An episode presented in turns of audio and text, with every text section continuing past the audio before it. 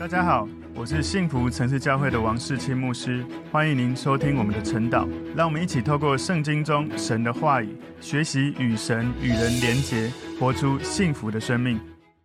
我们今天一起来看今天晨祷的内容。我们今天晨祷的主题是被攻击时得享平安。被攻击时得享平安。我们默想的经文在诗篇第五十五篇十六到二十三节。我们一起来祷告。结束，我们谢谢你透过。诗篇的信息，你帮助我们学习。当我们遇到外在的困难，当我们遇到被攻击的时候，我们如何倚靠你，从你得到内心深处的平安。我们赞美你，求神透过你的话语建造我们的信心，帮助我们把焦点定睛在你的面前，得到重新得力的祝福。我们赞美你，奉耶稣基督的名祷告，阿门。我们今天晨祷的主题是被攻击时得享平安。默想的经文从诗篇五十五篇十六到二十三节。至于我，我要求告神，耶和华必拯救我。我要晚上、早晨、晌午哀声悲叹，他也必听我的声音。他救赎我命，脱离攻击我的人，使我得享平安。因为与我相争的人甚多，那没有更变、不敬畏神的人。从太古长存的神必听见而苦待他。他背了约，伸手攻击与他和好的人。他的口如奶油光滑，他的心却怀着征战。他的话比有柔和，其实是拔出来的刀。你要把你的重担卸给耶和华，他必抚养你。他永不叫一人动摇。神啊，你必使恶人下入灭亡的坑，流人血、行诡诈的人必活不到半世。但我要倚靠你。这一首诗篇，它的标题是自首席音乐家用弦乐器大卫的沉思。那这个诗篇在描述一段对于大卫在当王的过程，有人对他的反叛，哈，有一些权力斗争的一个时期。这个斗争的关键领导者是一个背叛大卫非常信赖的伙伴，哈。那当然可能不只是一个了，可能是一些人。因为在叛乱的过程，他所待的城市是非常危险的，所以大卫跟神呼求，求神帮助他。有一些人他们认为哦，这一首诗篇是大卫老年的时候被他的儿子押沙龙跟他本来的军师谋士亚西多弗被他们背叛哦，在当时非常的危急，甚至可能会被杀哦，就是大卫可能会被杀。所以如果你去看撒母耳记下。第十五章到十八章，哈，你可能会比较了解这个亚沙龙的叛乱的过程。亚沙龙跟亚西多弗本来是大卫非常信赖的伙伴哦。当然，亚沙龙是他的儿子，亚西多弗是他的谋士，是他的军师。你自己想，你这么亲近的，不管是儿子或军师，起来背叛，甚至要杀死你，那种内心的痛苦、外在的患难，其实是内忧外患，非常的痛苦的。这首诗。部分的内容看起来蛮像这个押沙龙叛逆的过程，但有一些部分哦，也不是完全的符合。举例来说，在诗篇五十五篇第十五节里面呢，愿死亡忽然临到他们，愿他们活活的下入阴间，因为他们的住处，他们的心中都是邪恶。其实这个地方跟大卫在撒母耳记下里面的记载是有一点不符合的哈，因为。在撒母耳记下十五到十八章里面，其实大卫不希望押沙龙死，可是当押沙龙死的时候，他难过到非常的痛苦。当然了，那是他的儿子嘛。不过可能，其实，在十三节里面有讲到，还有知己的朋友，有可能是那个亚西多弗，可能是其他本来跟他一起征战的一些战友。所以这一首诗篇是一个求告诗，哦，是一种。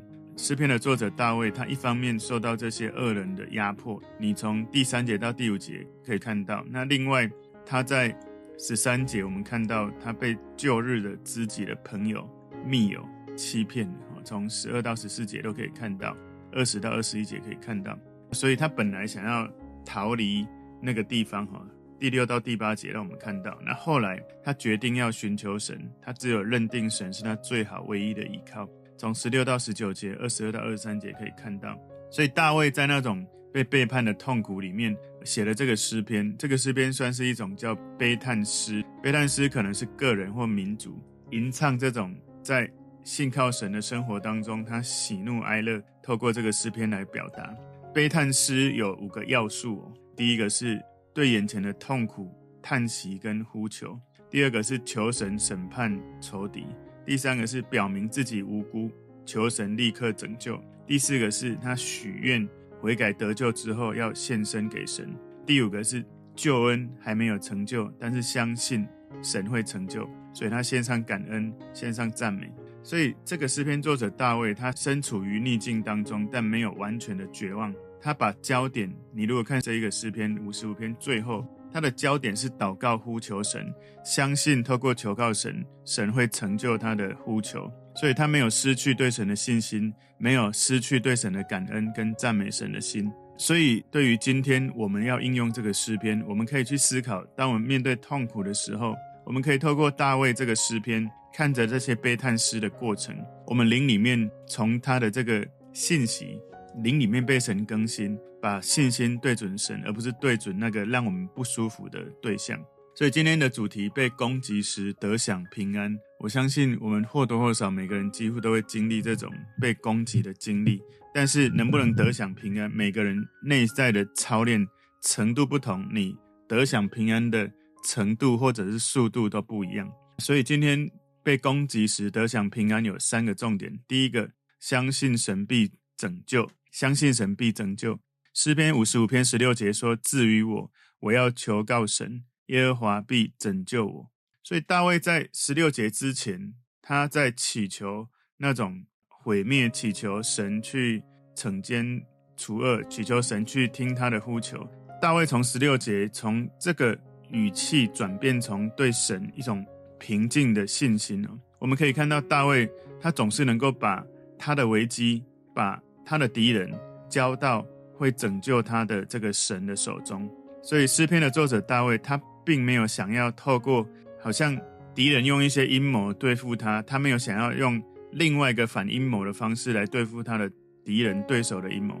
所以大卫也不模仿那一些恶人所做的暴力的行为，而是他把焦点放在求助他的神。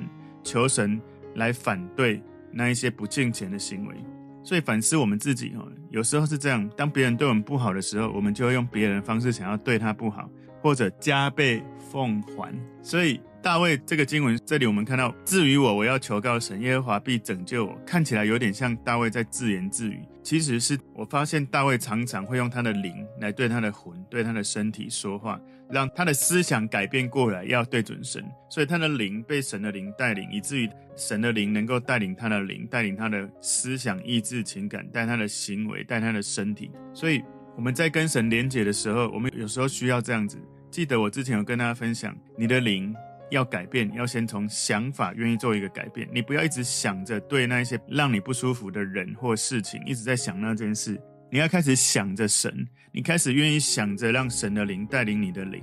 你的灵开始被转换之后，你的思想、你的情绪、你的感觉，你诠释那一件不舒服的事情，才会有超越你自己，从神的灵带领你去看透、看见，从永恒的角度，从更宽、更深、更高的角度来看到。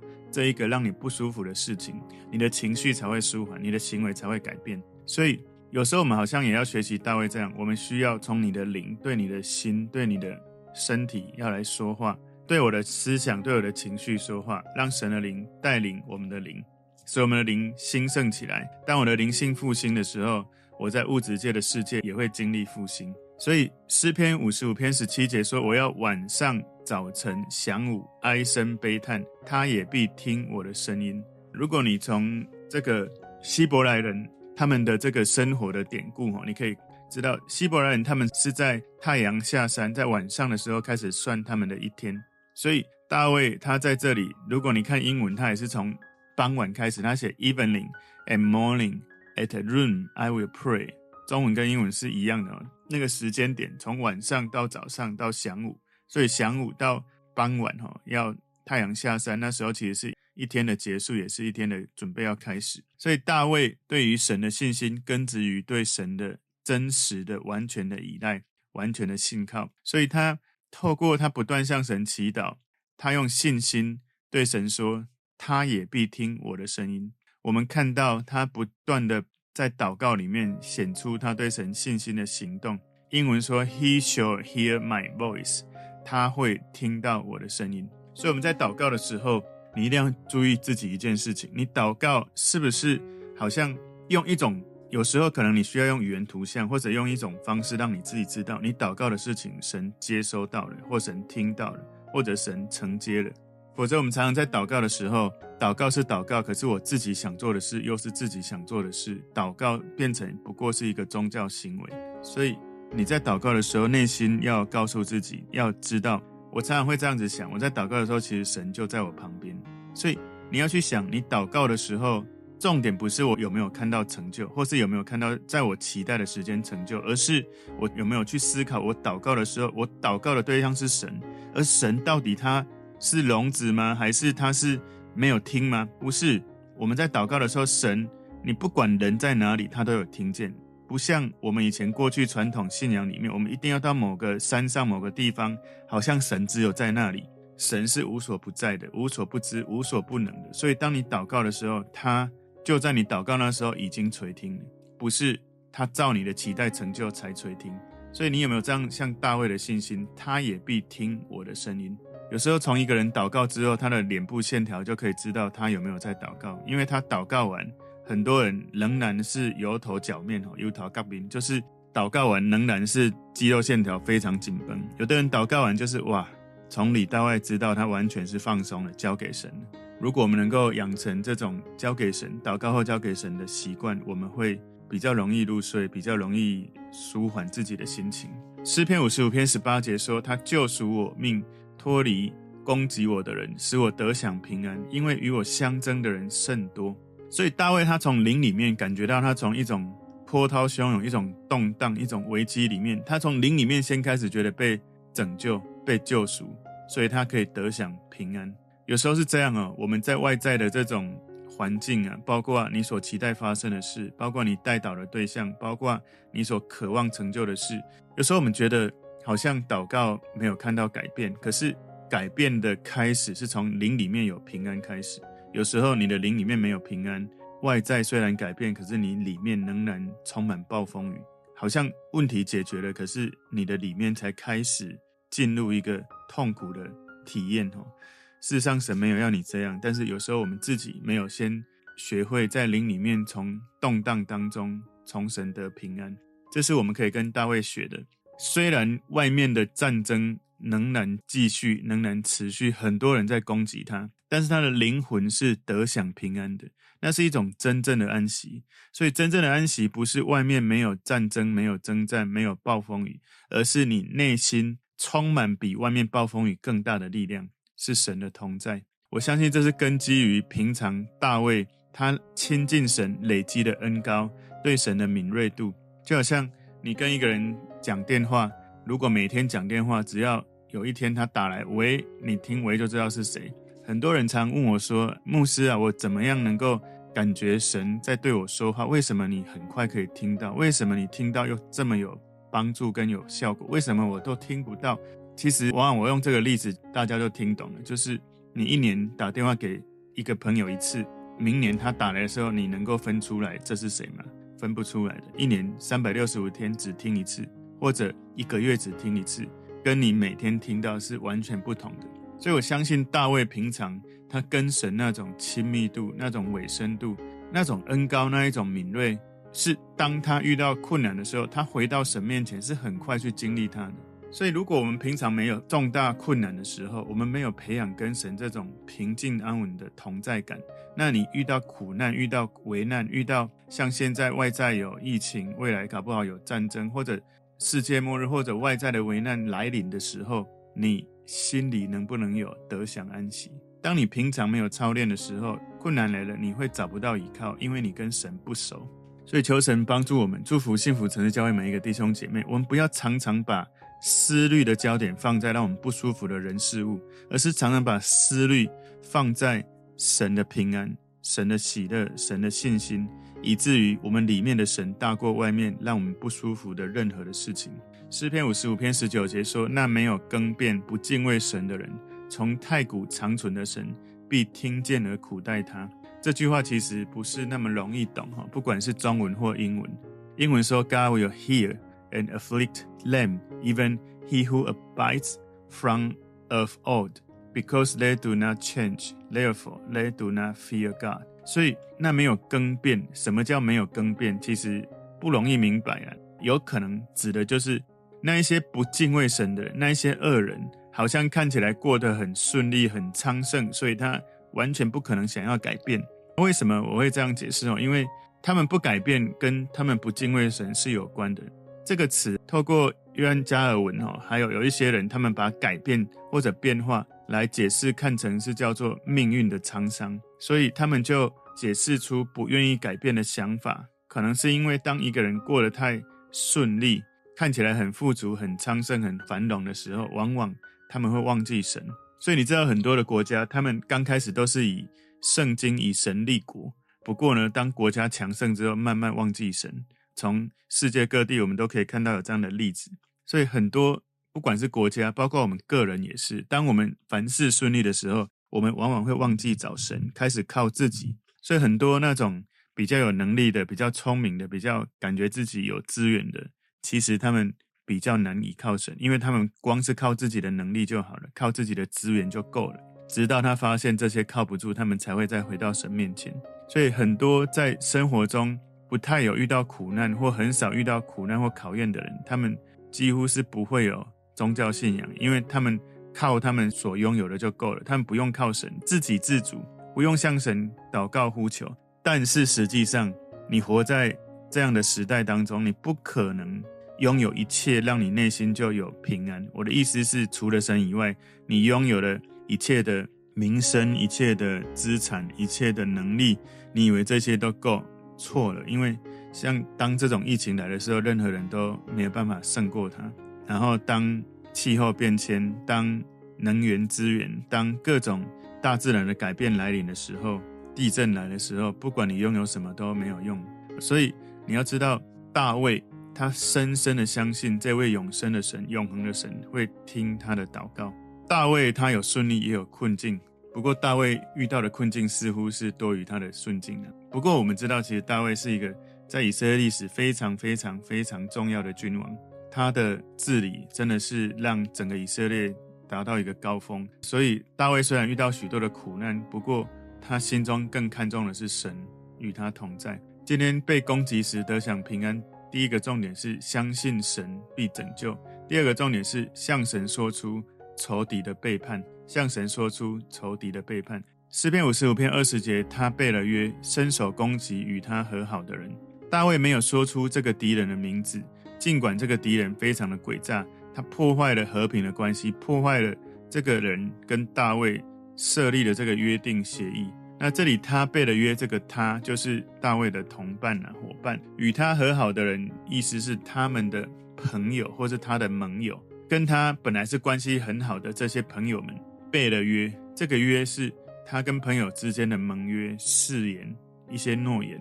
所以，这个诗篇的作者大卫，他在描写那一个没有诚信的朋友，他把他的痛苦描述出来，对神说：“这一个知己，这个朋友，他是一个口是心非的人，他有一种背信的恶劣的性格，他没有遵守他说过的承诺，他不只是背弃了大卫这个朋友，甚至攻击大卫。”所以这个约，其实在当时从背了约这个词，我们可以看出来，其实这个字哈有一个意思，就是亵渎神圣之物，也就是他们结盟的时候，他们应该曾经来到神面前，见证他们的誓约如何彼此支持，如何彼此成全，在神的面前立了这个约。可是现在他的好朋友背了约，诗篇五十五篇二十一节，他的口如奶油光滑，他的心却怀着征战，他的话比油柔和。其实是拔出来的刀，所以大卫用这种生动的语言图像来让人看到他这个没有说出名字的敌人如何的不光彩，如何的糟糕。相较这样的敌人，我们看到大卫其实他对这个敌人这么的不舒服，可是他非常的厚道，他没有把这个人的名字具体的命名出来。我们就看到，相较这个敌人的不光彩的名声。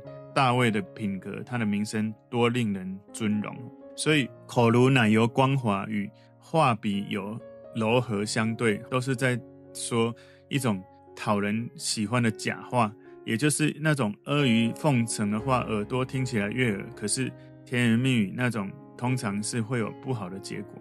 所以他的心里面怀着征战，也就是一心一意想要去征战，想要制造纷争。所以大卫他在讲这一节经文，要提醒我们哦，我们要小心，当人们一味的在你面前讲好听的话，但是呢，你又知道，当这个常常在你面前哇夸奖你，跟别人讲你有多好，可是当这个人从你得不到利益的时候，他就会开始讲一些攻击你的话。对这样的人一定要小心，因为这样的人他没有真的跟你同心，他求的是他想要的，而不是真的爱你，想要跟你一起去经历那个目标的成就。所以你要求神保护你，不要被这样的人陷害。大卫并没有讲到亚沙龙，或者讲到他的军师亚希多弗。不过呢，当然这是后来的人所猜的哈，对照可能是大卫是很厚道的。大卫在讲的时候，他是对神说。所以他不需要说名字，他没有用名字知道神知道，所以他的重点不是对别人说这些敌人啊有多糟糕哈，因为如果他要对人说，他就会指名道姓，然后别人听到了，别人也会对这些人不舒服。不过呢，大卫尽管有任何的情绪，他选择就是倾诉对神说。这也提醒我们哦，有时候如果你遇到一些真的那么不舒服的事，你试着在祷告当中把你的情绪交托，告诉神。然后就不用再到处去说长道短，一直在讲谁好谁不好。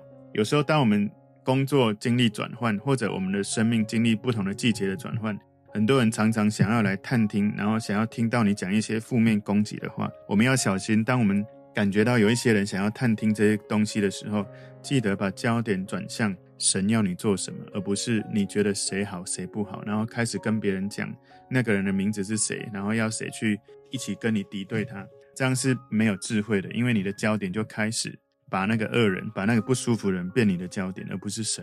所以今天主题被攻击时得享平安的第三个重点：自信的交托给神。自信的交托给神。诗篇五十五篇二十二节前半段说：“你要把你的重担卸给耶和华，他必抚养你。Cast your burden on the Lord, and He shall sustain you。他会 sustain，他会支持，会承受，会帮助你。所以。这个是在圣殿里面祭司在说的话，告诉诗人，告诉大卫要把挂虑卸给神，因为神会扶持，神会支持，神会帮助那些求告神的名的人。所以这个抚养你，这个抚养有支持、有承受的意思哦。所以如果你遇到一个曾经跟你这么知心的朋友，变成一个最诡诈、想要害死你、想要杀死你。这么危险的敌人，其实你遇到这样子的事情，那是心中非常大的重担，因为你知道这个敌人他要把你杀死，可是你又不想要杀死他，因为他跟你是有情谊的，那种内心的交战是非常痛苦的。这样子的重担，只有神能够承担，人是承担不起的。所以这里说，你要把你的重担卸给耶和华，他必抚养你。所以身为神的仆人，不会因为这样子的。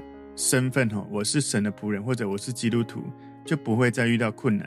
身为基督徒，不是你信了耶稣就没有苦难了。不过呢，神会让你信靠神的过程，从神得到支持。这里说抚养 （sustain），你的里面会变得更坚强，可以抵挡外来的任何的压力。然后透过神的支持，让服侍神的人可以把服侍做得更好。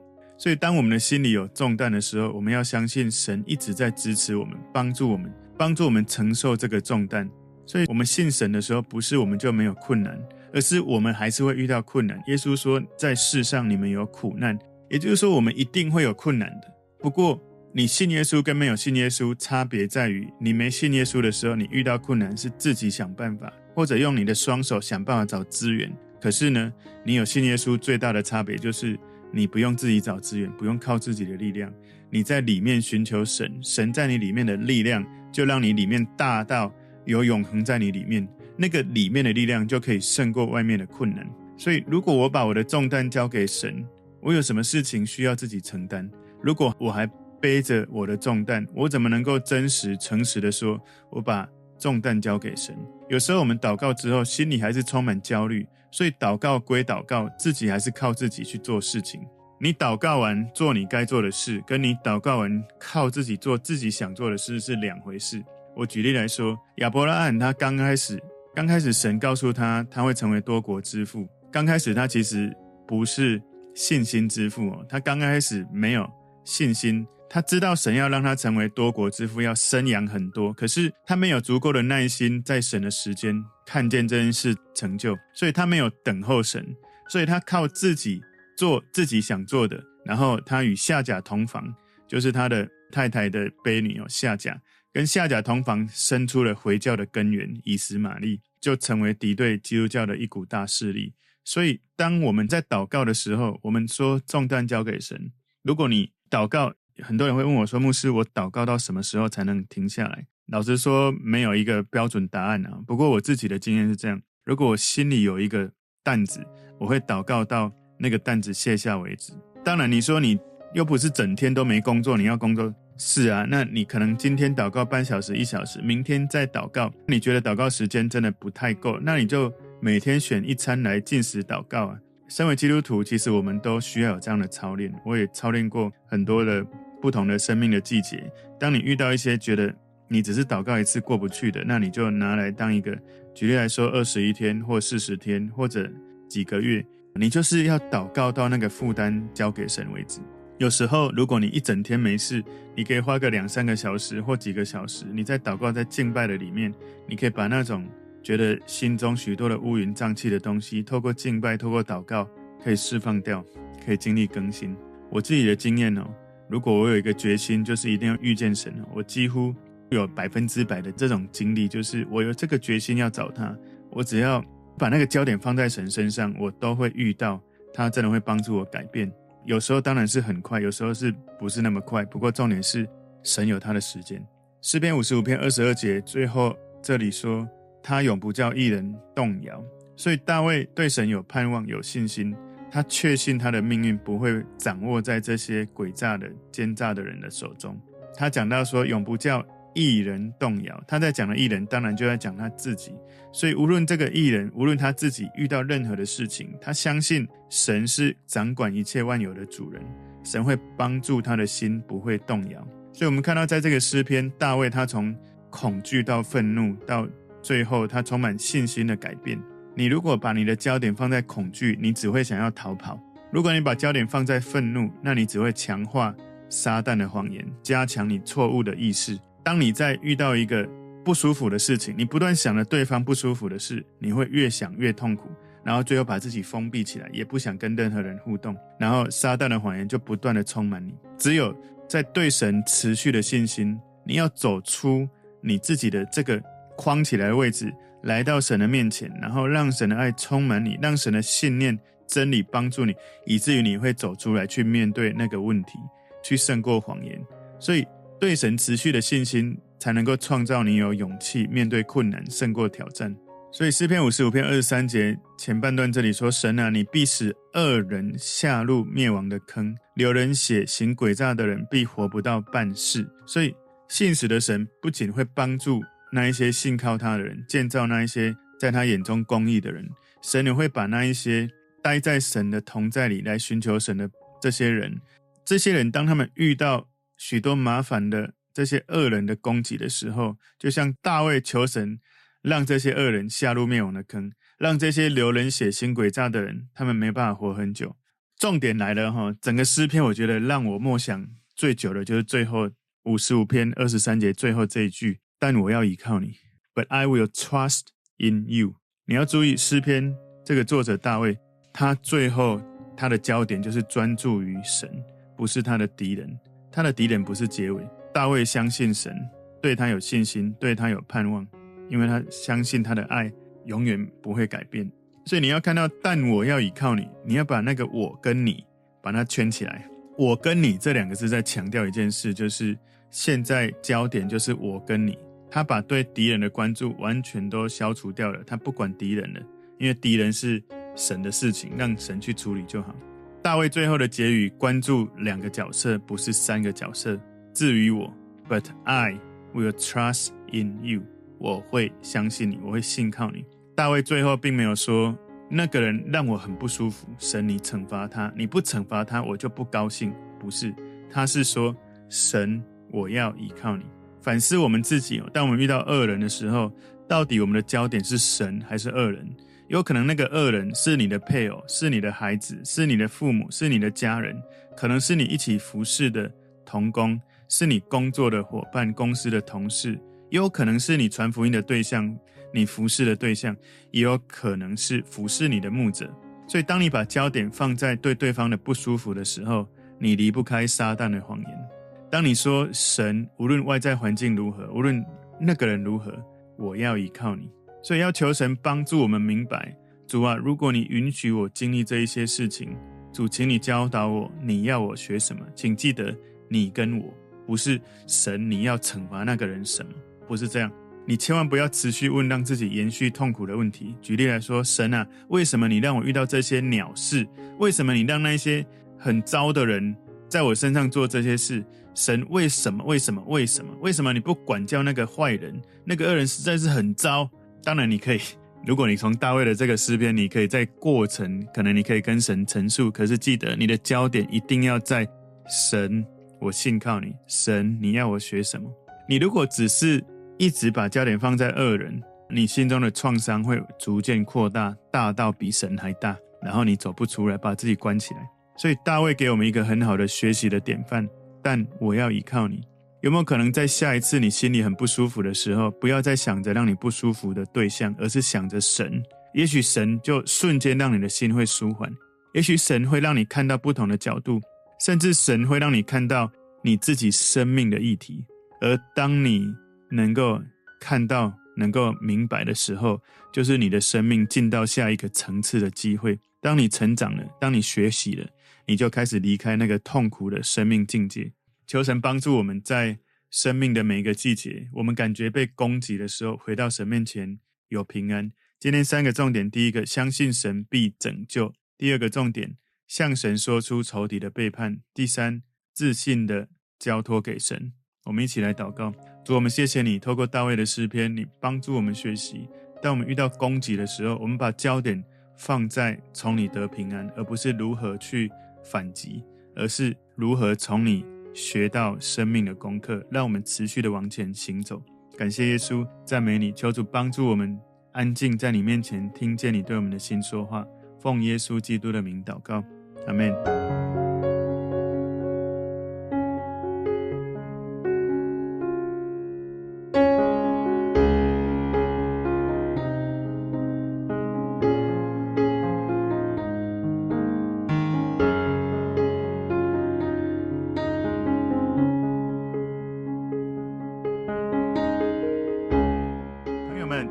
信息对您有帮助，请您在影片下方按赞、留言，并分享给您的朋友，分享在您的 IG、Facebook、Line 或者其他的社群媒体上面，来祝福您的朋友。当然，也别忘了订阅我们的频道和开启小铃铛，这样您就可以收到我们最新的影片通知哦。